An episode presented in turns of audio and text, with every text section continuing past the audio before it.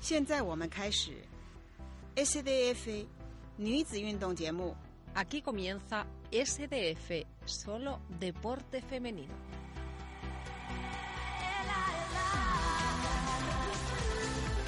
Buenas tardes y bienvenidos a un nuevo programa de Solo Deporte Femenino. En el día de hoy traemos muchísimas noticias importantes que espero que les vayan a encantar. Como siempre, agradecer en la parte técnica a Miguel Ángel Vázquez y a José Barrero, que es el profesor que lleva este programa de investigación. Comenzamos.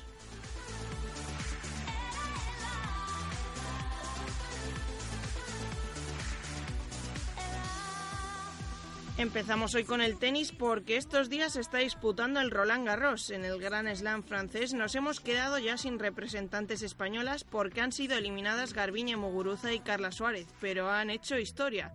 Lograron repetir la hazaña de Arancha Sánchez Vicario, Conchita Martínez y Marta Marrero el año 2000, colando dos banderas de España en cuartos de final.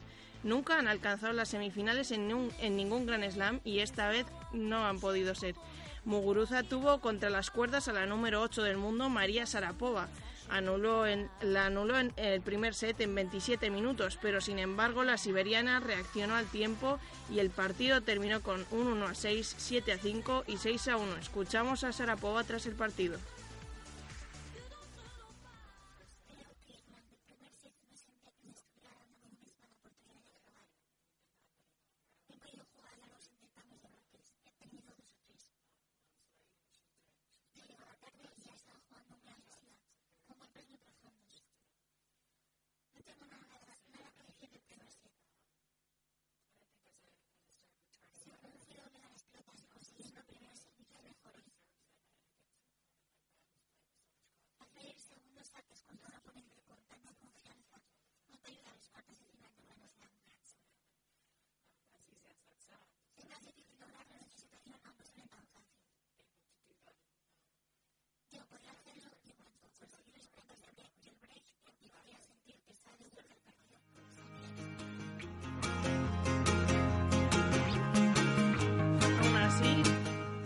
La española de origen venezolano venía de haber conseguido ganar a Serena Williams, la actual número uno del mundo y defensora del título en Roland Garros, que cedió por 6-2 a 6-2 en apenas 64 minutos.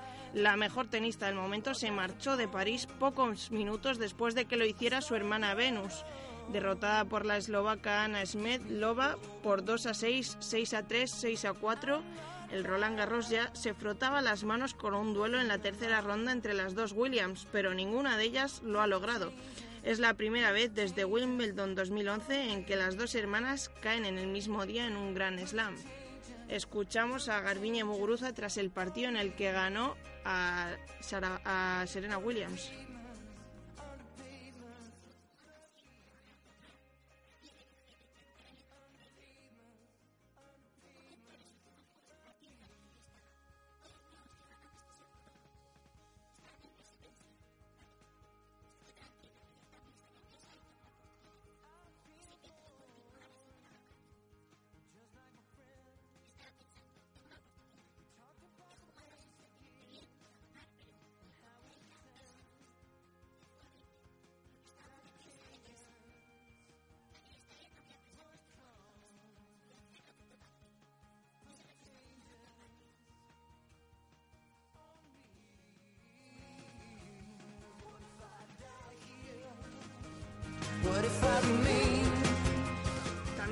Que decir adiós Carla Suárez, que al igual que Muguruza sufrió una do dolorosa remontada, la cual calificó como la más dura de su carrera. Había tenido opciones de ganar los tres parciales porque en ningún momento Carla Suárez demostró un atisbo de dudas que hicieran peligrar su ventaja, pero finalmente no supo aprovechar sus oportunidades ante Buchar, eliminándose por un 6 a 7, 6 a 2 y 5 a 7.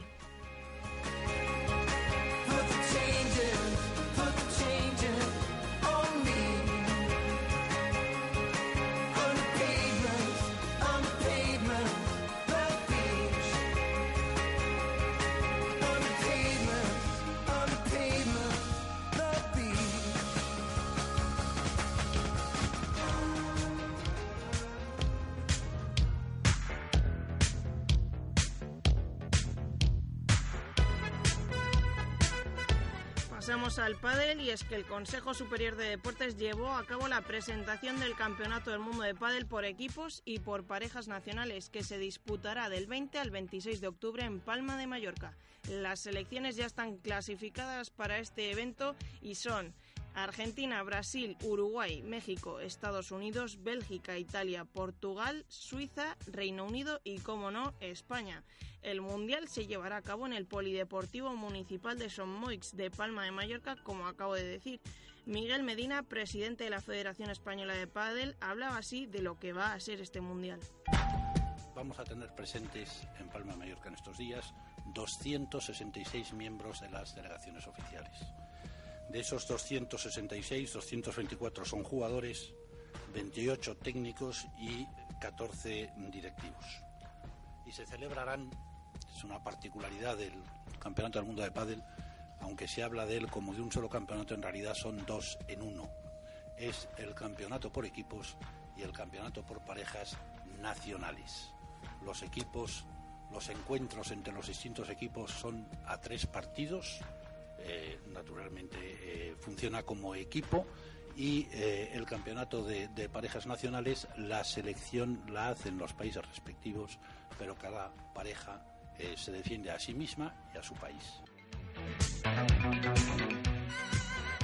Fernando Gilet, teniente alcalde del área de Cultura y Deportes del Ayuntamiento de Palma de Mallorca, destacaba las virtudes de la isla para realizar los mundiales. Le escuchamos. Palma es una ciudad donde se puede practicar deporte prácticamente todos los días del año. ¿eh? Tenemos la enorme fortuna de tener casi más de 300 días de sol y por tanto es una ciudad eminentemente comprometida con el deporte.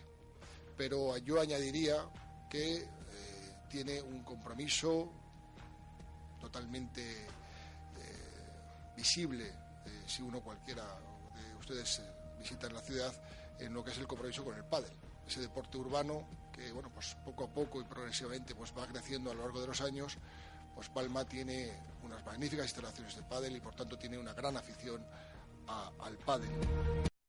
Federico Segarra, director de Comunicación y Relaciones Externas de Estrella Damm, uno de los principales patrocinadores de este Campeonato del Mundo, hablaba así de la apuesta de su marca por este deporte. La realidad social es que el pádel en estos momentos ha crecido muchísimo y sí que es verdad que necesita una estructura a nivel de federaciones y a nivel de competiciones que vaya en línea con este gran desarrollo.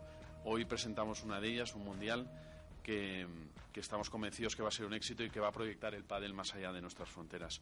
Agradecer al ayuntamiento porque sin el ayuntamiento y sin las instituciones públicas muchas de estas iniciativas no, no serían posibles y a Iberostar como, como compañero de viaje en el patrocinio del Mundial.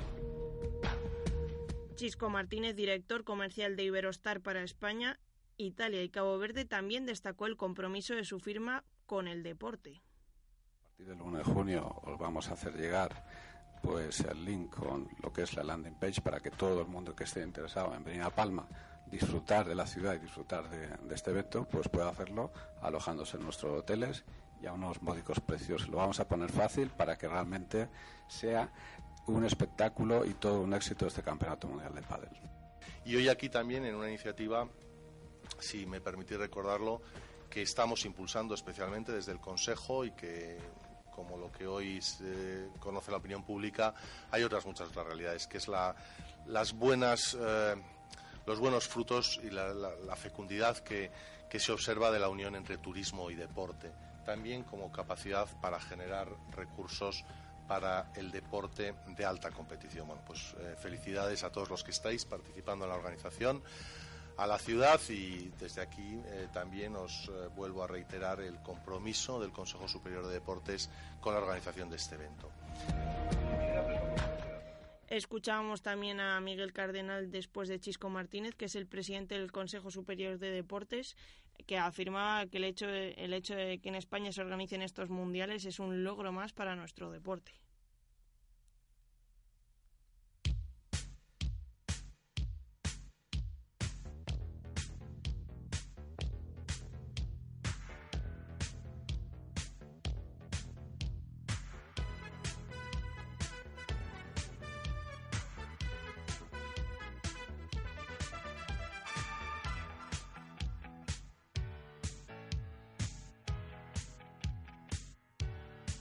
Pasamos a hablar de waterpolo. La actualidad de este deporte nos acerca al fútbol también, porque la Liga de Fútbol Profesional World Challenge, con la participación de la selección femenina y el Villarreal Club de Fútbol, han captado la atención de Spain Challenge en Shanghái. Este acto, ligado especialmente a la atención empresarial, ha servido para reafirmar la presencia empresarial, deportiva y cultural de España en China. A la cita acudieron las jugadoras de la selección española de waterpolo femenino recién aterrizadas en Shanghái para la preparación de la superfinal de la World League y el Campeonato de Europa también. Con la ayuda de este programa de apoyo al deporte español, la World Challenge que supervisa el Consejo Superior de Deportes también, los jugadores del Villarreal se metieron a la piscina con la selección femenina, lo que supuso para ellos una nueva experiencia como ellos mismos lo decían. Así comentaba entre risas por su parte tras este encuentro que tan lo habían hecho los jugadores. Jennifer Pareja, la escuchamos. Eh, falta entrenamiento. Falta, no, me estuvieron bastante bien, sobrevivieron que no es poco. A Seiko se le hizo... a Seiko estuvo bien, estuvo bien en la Se le hizo la portería gigante, ¿eh? Si tuviese que valorar a cada uno de ellos, puntuaciones del 1 al 10. Mal, muy mal, mal muy mal. aguantaba con dos balones. Ah. Se salió muy rápido, casi no le vi. El 10, puntuación máxima. ¡Vamos! Pues escuchábamos a Jennifer Pareja como decía que qué tal lo habían hecho los jugadores del Villarreal y como yo venía diciendo, España se está preparando para el europeo en Hungría, que se da la principal cita para las actuales campeonas del mundo de waterpolo. Y así analizaba también Jennifer Pareja la temporada que llevan y cómo afrontan esta nueva cita. A nivel de clubs ahora estamos, eh, nos vamos a meter en el playoff de la liga. Si ganamos esta liga y esos partidos que quedan, creo que hemos superado los 110 partidos sin perder. Eh, entonces, pues no sé, a seguir creciendo, a seguir el año que viene, pues quieren mantener el mismo proyecto, el mismo equipo y los mismos objetivos es un equipo súper competitivo, tanto el Sabadell como la selección. Queríamos seguir ganando, sabemos que ir de favoritas no tiene nada de beneficio, al contrario, tienes que demostrar que, que, bueno, que eres favorita, pero hay que demostrar si quieres ganar luchando cada partido. Creo que el europeo va a ser complicadísimo, eh, Hungría va a estar arriba de todo seguro, en Hungría se vive muchísimo el waterpolo, el ambiente a mí me apetece muchísimo vivirlo porque creo que se va a crear un ambiente súper especial y va a ser difícil el partido, si llegamos a cruzarnos con Hungría en algún momento va a ser difícil y aún así el grupo también es complicado eh, luchar, luchar desde el principio. Sí, nos tienen bastantes ganas y supongo que allí en su casa más todavía, es, su oportunidad, está claro. Después de la semifinal del Mundial creo que se acuerdan de nosotras y nada, pues eso, con ganas, con ganas de que llegue y de seguir trabajando y de seguir creciendo. Pues yo creo que ahora ya viene, viene a ser estar siempre arriba de todo, intentar meterse siempre en semifinales y ahí es deporte, puede pasar cualquier cosa, pero, pero como mínimo estar luchando siempre por las posiciones de arriba. Han mantenido el bloque de la selección, están incorporando niñas jóvenes que empiezan a entrenar con nosotros Ahora estamos entrenando, vamos a empezar a entrenar un grupo de 21 chicas y ahí se irán descartando a medida que vaya pasando el tiempo hasta quedar las 13. Pero bueno, creo el bloque sigue, el equipo sigue. Seguro, seguro, seguro. El 2016 quiero llegar, aparte me encuentro bien, físicamente estoy bien. La gente quiere retirarme, no lo sé por qué todavía, pero, pero nada, no, tengo muchas ganas de seguir y al 2016 segurísimo.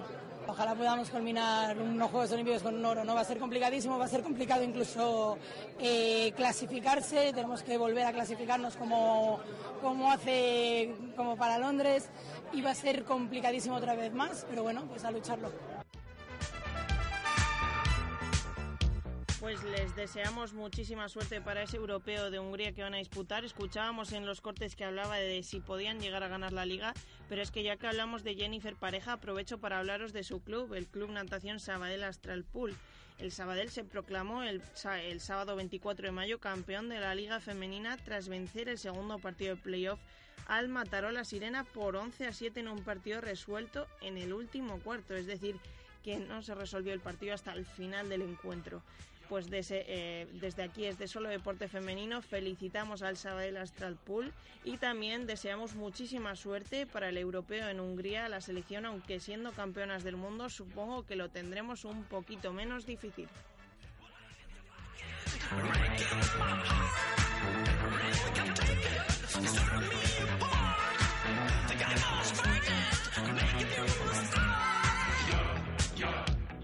Y hoy volvemos a hablar del lacrosse, un deporte del que hemos hablado aquí alguna vez y del que no nos podemos olvidar porque está en auge ahora mismo en nuestro país. Hace poco que se ha hecho una convocatoria para el equipo nacional de lacrosse que jugará en el Campeonato Europeo Femenino en 2015. Este campeonato se celebrará en Nimburg, en la República Checa, del 6 al 16 de agosto del año que viene.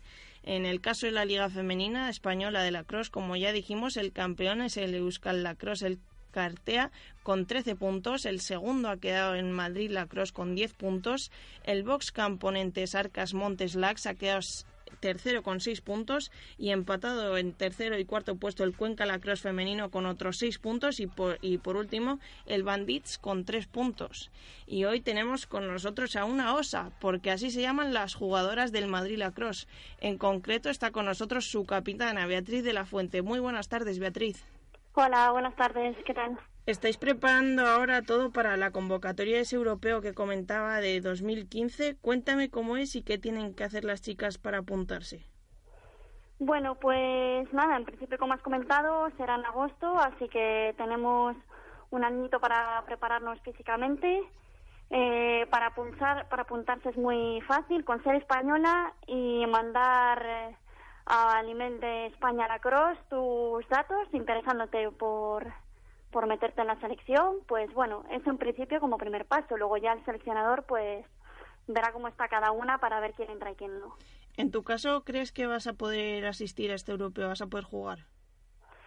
Bueno, yo espero que sí, ya aunque solo sea por veteranía y por experiencia, eh, me pondré las pilas a nivel físico y bueno, eh, espero que sí, pero vamos, eso la última palabra la tiene la tendrá el entrenador.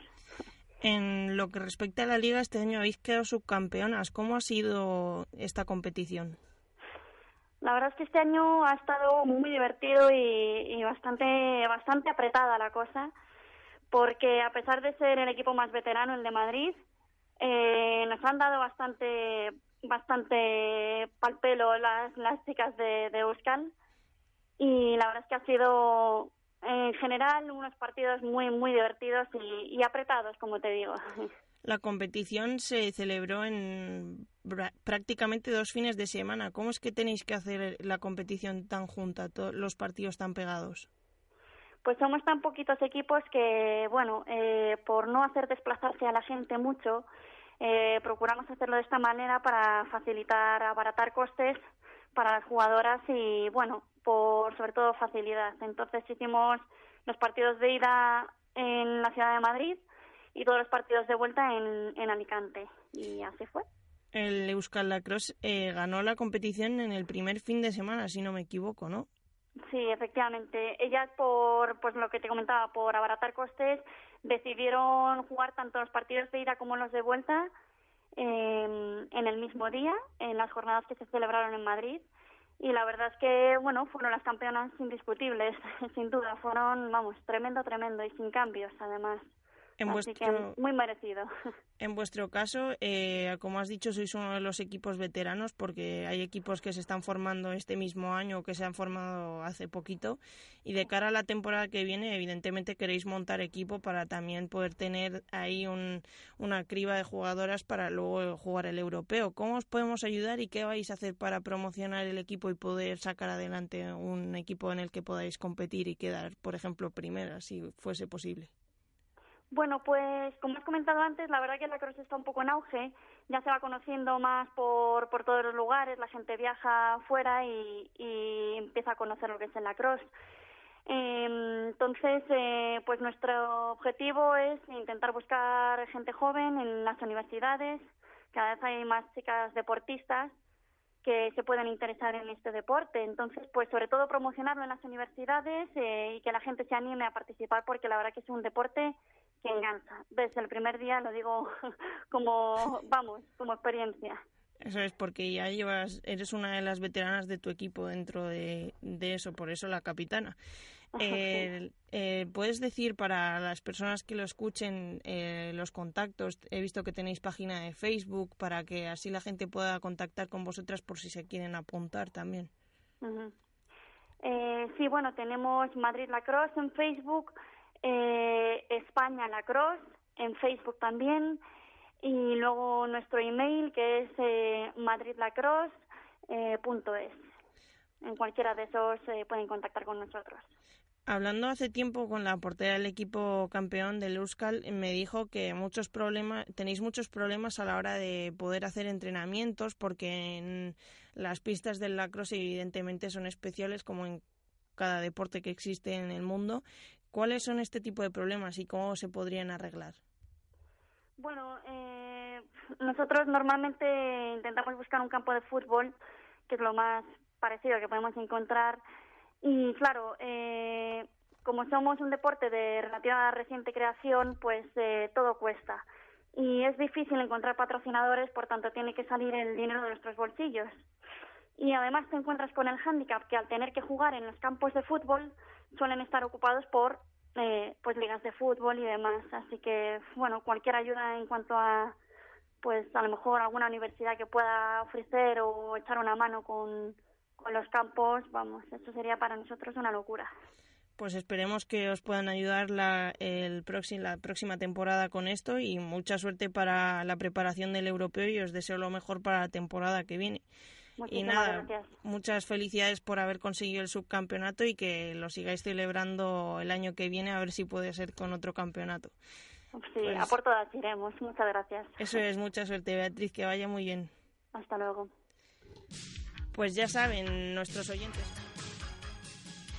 Cualquier...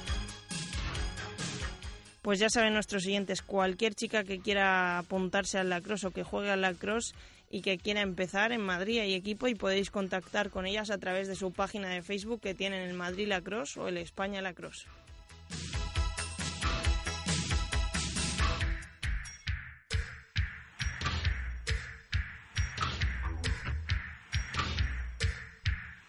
Nos vamos ahora con la natación, en la que vamos a escuchar en primer lugar a Mireia Belmonte, que nos va a contar un poquito cómo va a ser la preparación del Europeo de Berlín que se juega este verano.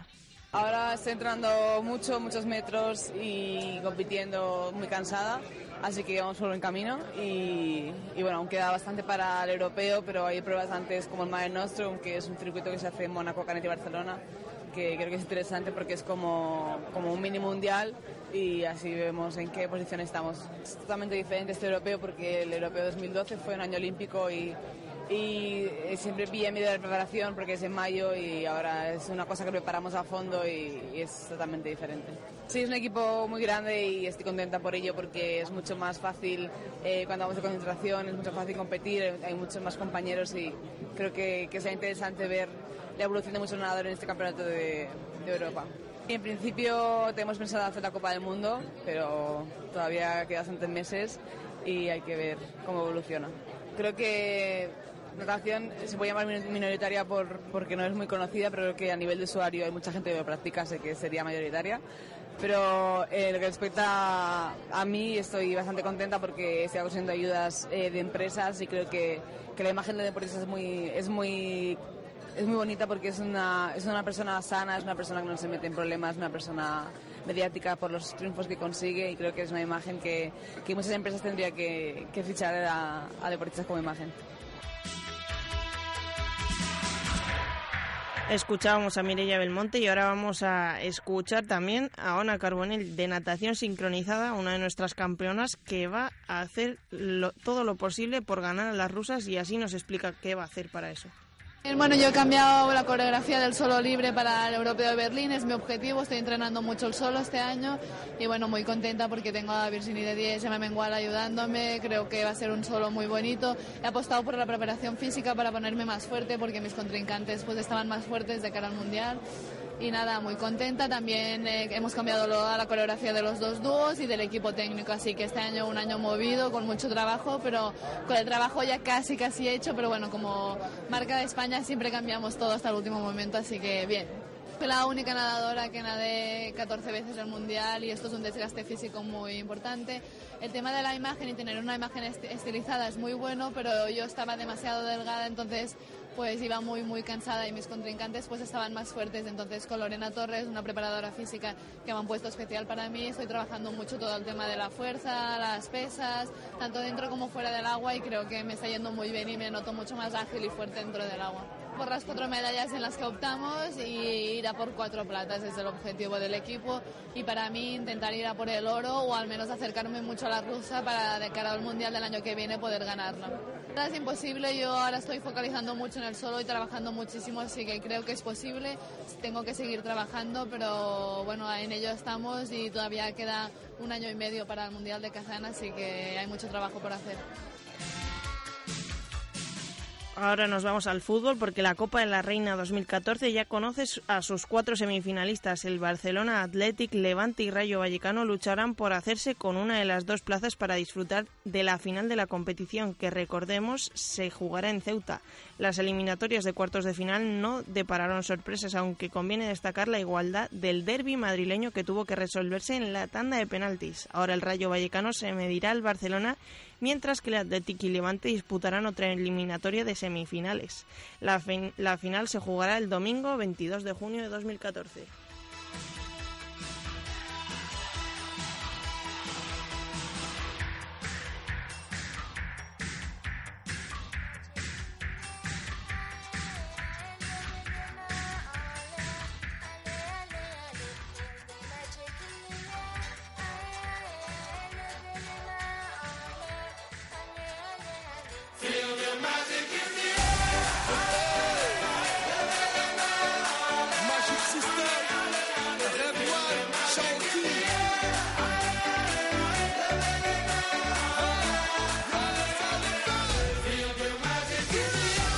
Hablamos ahora de rugby porque se ha acabado la división de honor femenina de rugby. Como he dicho, el Olímpico de Pozuelo se ha proclamado campeón tras imponerse en la final al CRAT Universidad de La Coruña por 21 a 17. La final se disputó en el complejo deportivo del Puente de Castro en León.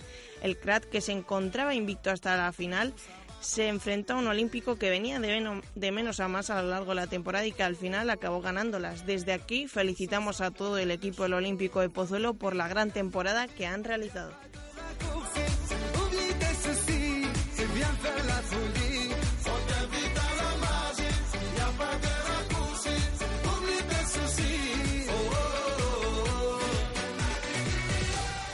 Hablar un poquito de atletismo, un comentario. El 7 de junio comienza la Copa de Europa de 10.000 metros en Skopje y hace 25 años que en España se hace el triple salto femenino.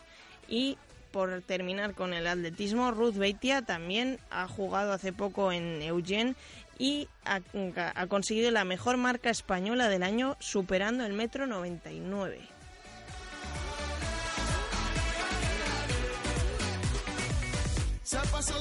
Ahora hablamos de gimnasia rítmica y ya se acabó la Copa del Mundo disputada en Minsk. El equipo español ha vuelto con dos medallas, un bronce en la final de tres pelotas y dos cintas y una plata.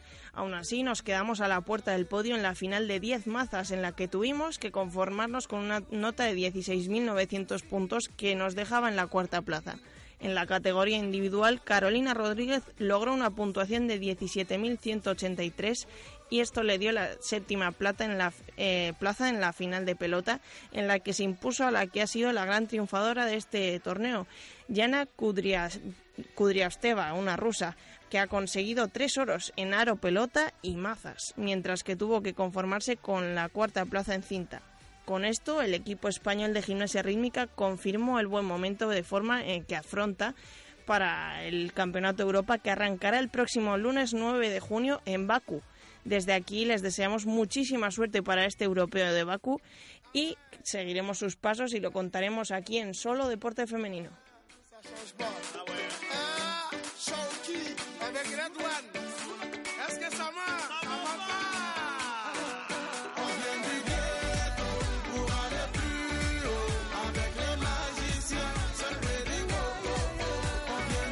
Terminamos por hoy con una gimnasia, pero esta vez no rítmica, sino artística, y es que el europeo de gimnasia artística ha celebrado dos campeonatos de Europa, como no, como acabo de decir, en Sofía y nuestras representantes Roxana Popa, Claudia Colom, Ana Pérez y Cintia Rodríguez han cumplido sobradamente los objetivos marcados al inicio del campeonato.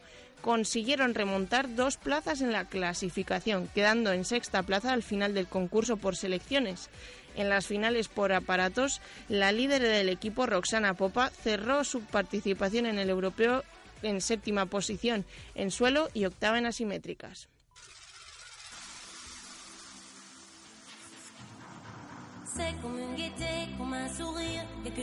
Escuchamos los pitidos y se acaba ya el programa, pero antes decirles que muchas gracias a Miguel Ángel Vázquez que se encuentra en la parte técnica y se despide una servidora, Teresa Novillo. Espero haberles acercado un poquito más el deporte femenino un día más y volvemos la semana que viene a las cuatro y media, como siempre.